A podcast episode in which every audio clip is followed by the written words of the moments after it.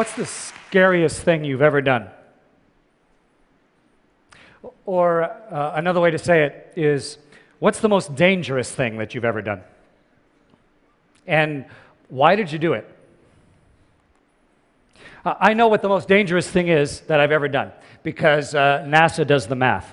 You look back to the first five shuttle launches, the odds of a catastrophic event during the first five shuttle launches was one in nine. And even when I first flew on the shuttle back in 1995, 74 shuttle flight, the odds were still, now that we look back, about 1 in 38 or so, 1 in 35, 1 in 40. Uh, not great odds. So it's a really interesting day when you wake up at the Kennedy Space Center and you're going to go to space that day. Because you realize by the end of the day, you're either going to be floating effortlessly, gloriously in space, or you'll be dead. Uh, you go into at the Kennedy Space Center into the, uh, the suit up room, the same room that, that our childhood heroes got dressed in, that Neil Armstrong and Buzz Aldrin got suited in, in to go ride the Apollo rocket to the moon. And I got my uh, pressure suit built around me and uh, rode down outside in the van heading out to the, uh, to the launch pad, in the Astro van heading out in the launch pad.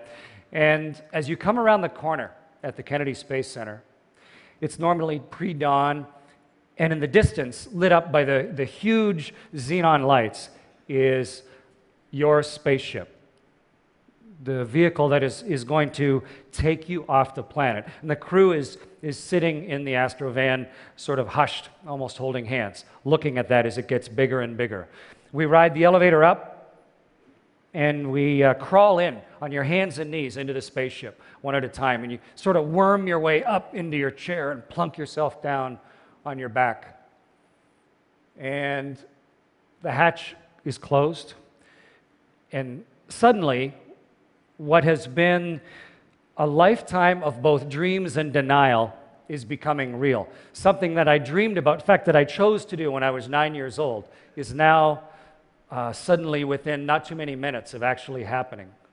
And in the astronaut business, the, the shuttle is a very complicated vehicle. It's the most complicated flying machine ever built.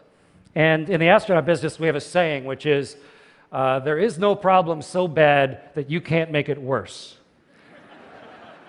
and and so you're very conscious in the cockpit. You're thinking about all of the things that you might have to do, all the switches and all the wickets you have to go through. And as the time gets closer and closer, this excitement is building. And then, about three and a half minutes before launch, the huge nozzles on the back, like the size of big church bells, swing back and forth. And the mass of them is such that it sways the whole vehicle, like, like the vehicle's alive underneath you, like, like uh, an elephant getting up off, off its knees or something.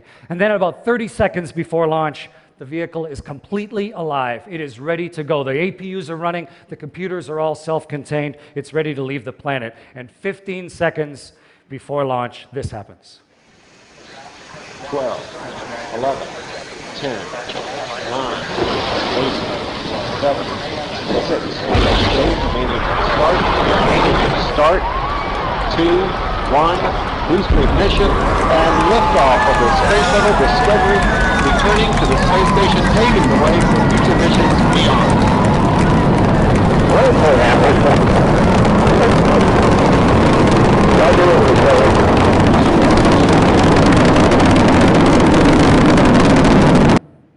It is incredibly powerful to be on board one of these things. You are in the grip of something that is vastly more powerful than yourself. It's shaking you uh, so hard you can't focus on the instruments in front of you. It's like you're in the, uh, the jaws of some enormous dog, and there's a, a foot in the small of your back uh, pushing you to space, accelerating wildly straight up, shouldering your way through the air, and you're in a very complex place, paying attention, watching the vehicle go through each one of its wickets with a steadily increasing smile on your face. After two minutes, those solid rockets explode off, and then you just have the liquid engines, the hydrogen and oxygen, and it's as if you're in a dragster with your foot to the floor and uh, accelerating like you've never accelerated. You get lighter and lighter, the force gets on us heavier and heavier, and it feels like, like someone's pouring cement on you or something, until finally, after about eight minutes and 40 seconds or so, we are finally at exactly the right altitude, exactly the right speed, the right direction, the engine shut off, and we're weightless. And we're alive. It's an amazing experience. But why would we take that risk? Why would you do something that dangerous? And in my case, the answer is fairly straightforward. I was inspired as a, as a youngster that this is what I wanted to do. I watched the first people walk on the moon, and to me, it was just an obvious thing. I want to somehow turn myself into that. But the real question is how do you deal with the danger of it and the fear that comes from it? How do you deal with fear versus danger? And having the goal in mind, thinking about where it might lead, directed me to a life of, of looking at all of the, the small details to allow this to become possible, to be able to launch and go help build a space station where you are on board a million pound creation that's going around the world at five miles a second, eight kilometers a second around the world 16 times a day, with experiments on board that are teaching us. Uh, what the substance of the universe is made of and running 200 experiments inside, but maybe even more importantly, allowing us to see the world in a way that is impossible uh, through any other means. To be able to look down and have, if your jaw could drop, it would, the jaw dropping gorgeousness of the, the turning orb, like a, like a, a self propelled art gallery of fantastic, constantly changing beauty that is the world itself. And you see, because of the speed, a sunrise or a sunset every 45 minutes for half a year. And the most magnificent part of all that is to go outside on a spacewalk. You are in a one person spaceship that is your spacesuit, and you're going through space with the world. It's an entirely different perspective. You're not looking up at the universe, you and the earth are going through the universe together. And you're holding on with one hand, looking at the world turn beside you. It's, it's, it's like roaring silently with, with color and texture as it pours by just mesmerizingly next to you.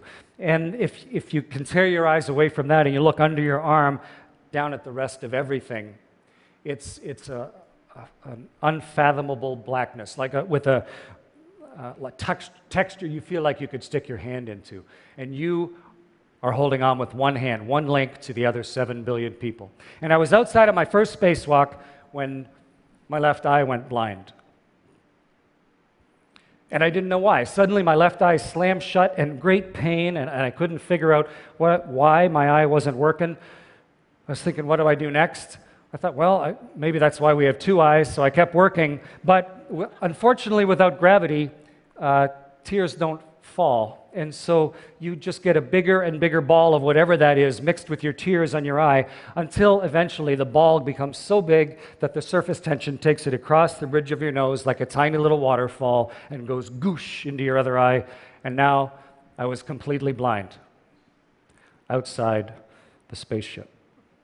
So, what's the scariest thing you've ever done?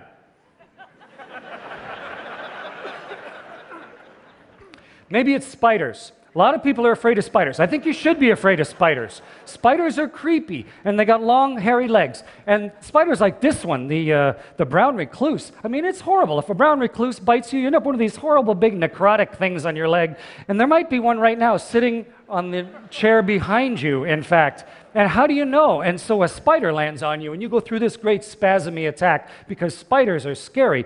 But then you could say, well, is there a brown recluse sitting on the chair beside me or not? I don't know. Are there brown recluses here? So if you actually do the research, you find out that in the world there are about 50,000 different types of spiders, and there are about two dozen that are venomous out of 50,000. And if you're in Canada because of the cold winters, here in BC there's about 720, 730 different types of spiders, and there's one one that is venomous. And its venom isn't even fatal, it's just kind of like a nasty sting. And that spider, not only that, but that spider has beautiful markings on it. It's like I'm dangerous. I got a big radiation symbol on my back. It's the black widow. So if you're even slightly careful, you can avoid running into the one spider that, and it lives close to the ground. Is, you're walking along, you are never going to go through a spider web where a black widow bites you. Spider webs like this, it doesn't build those. It builds them down in the corners. And it's for black widow because it's the female spider eats the male. It doesn't care about you. So in fact, the next time you walk into a spider web, you don't need to panic and go with your caveman reaction. The danger is entirely different than the fear.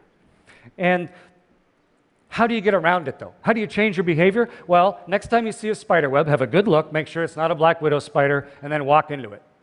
And then you see another spider web and walk into that one. It's just a little bit of fluffy stuff. It's not a big deal. And the spider that may come out is no more threat to you than a ladybug or, or, a, or a butterfly. And then I guarantee you, if you walk through 100 spider webs, you will have changed your fundamental human behavior, your caveman reaction. And you will now be able to walk in the park in the morning and not worry about that spider web or, or into your grandma's attic or whatever, into your own basement. And you can apply this to anything. If you're outside on a spacewalk and you're blinded, your natural reaction would be to panic, I think. It would make you nervous and, and worried. But we had considered all the venom and we had practiced with a whole variety of different spider webs. We knew everything there is to know about the spacesuit. And we trained underwater thousands of times. And we don't just practice things going right, we practice things going wrong all the time so that you are constantly walking through those spider webs. And not just underwater, but also in virtual reality labs with the helmet and the gloves. So you feel like it's realistic. So when you finally actually get outside on a spacewalk, it feels much different than it would if you just went out first time. And even if you're blinded, your natural panicky reaction doesn't happen. Instead, you kind of look around and go, okay, I can't see. But I can hear, I can talk. Scott Parazynski's out here with me. He could come over and help me. We actually practiced uh, incapacitated crew rescue. So he could float me like a blimp and stuff me into the airlock if we had to. I could find my own way back it's not nearly as big a deal. And actually, if you keep on crying for a while, whatever that guck was that's in your eyes starts to dilute. You can start to see again. And Houston, if you negotiate with them, they will let you then keep working. And uh, we finished everything on the spacewalk. And when we came back inside, Jeff got some cotton batting and took the crusty stuff around my eyes. And it turned out it was just the anti fog, sort of a mixture of uh, oil and soap that got in my eye. And uh, now we use Johnson's No More Tears, which we probably should have been using right from the very beginning. but, but the key to that is by looking at the difference between perceived danger and actual danger. Where's the real risk? What is the real thing that you should be afraid of? Not just a generic fear of bad things happening. You can fundamentally change your reaction to things so that it allows you to go places and see things and do things that otherwise would be completely denied to you. Where you can see the, the hard pan south of the Sahara, or you can see New York City in a way that is almost dreamlike, or the unconscious gingham of uh, Eastern Europe fields, or the Great Lakes as a collection of small puddles. You can see the fault lines of San Francisco and the way the water pours out under the bridge, just entirely different than any other way that you could have if you had not found a way to conquer your fear. You see a beauty that otherwise never would have happened. It's time to come home at the end. This is our spaceship, the Soyuz, that little one. Three of us climb in, and then this spaceship detaches from the station and falls into the atmosphere. These two parts here actually melt. We jettison them and they burn up in the atmosphere. The only part that survives is the little bullet that we're riding in, and it falls into the atmosphere. And in essence, you are riding a meteorite home. And riding meteorites is scary, and it ought to be. But instead of riding into the atmosphere, just screaming like you would if suddenly you found yourself riding a meteorite back to Earth, instead, 20 years previously, we had started studying Russian. And then once you learned Russian, then we uh, learned uh, orbital mechanics in Russian. And then we learned uh, vehicle control theory. And then we got into the simulator and practiced over and over and over again. And in fact, you can fly this meteorite and steer it and land in about a 15 kilometer circle anywhere on the Earth. So, in fact, when our crew was coming back into the atmosphere inside the Soyuz, we weren't screaming, we were laughing. It was fun. And when the great big parachute opened, we knew that if it didn't open, there's a second parachute, and it runs on a nice little clockwork mechanism. So we came back, we came thundering back to Earth, and this is what it looked like to land in a Soyuz in Kazakhstan. And you can see one of those uh, search and recovery helicopters once again uh, That uh, helicopter, part of a dozen such Russian Mi 8 helicopters. Touchdown, 314 and 48 seconds, AM Central Time. And you roll to a stop as if someone threw your spaceship at the ground and it tumbles end over end. But you're ready for it. You're in a custom built seat. and You know how the shock absorber works. And then eventually the Russians reach in, drag you out, plunk you into a chair, and you can now look back at what was an incredible experience.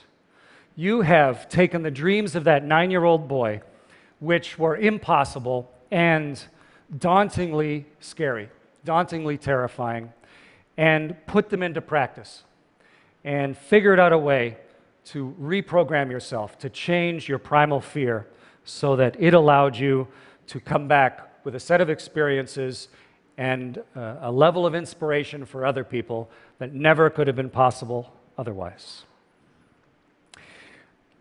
Just to finish, uh, they asked me to, uh, to play that guitar.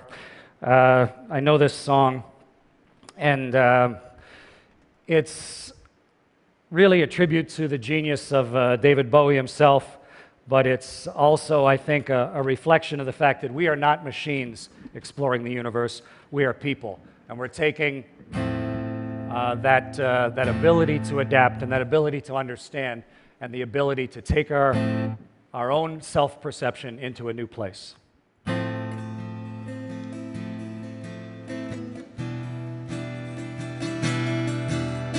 This is Major Tom to ground control. I've left forevermore. And I'm floating in a most peculiar way. And the stars look very different today.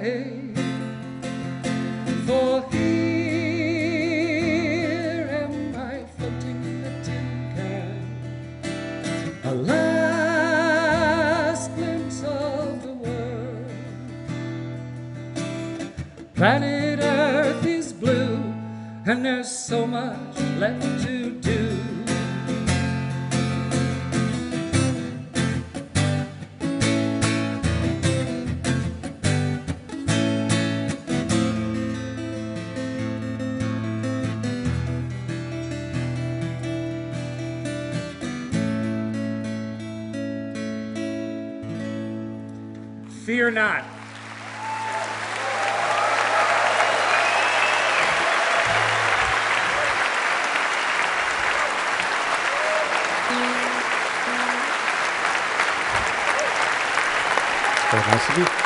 Thank you very much. Thank you.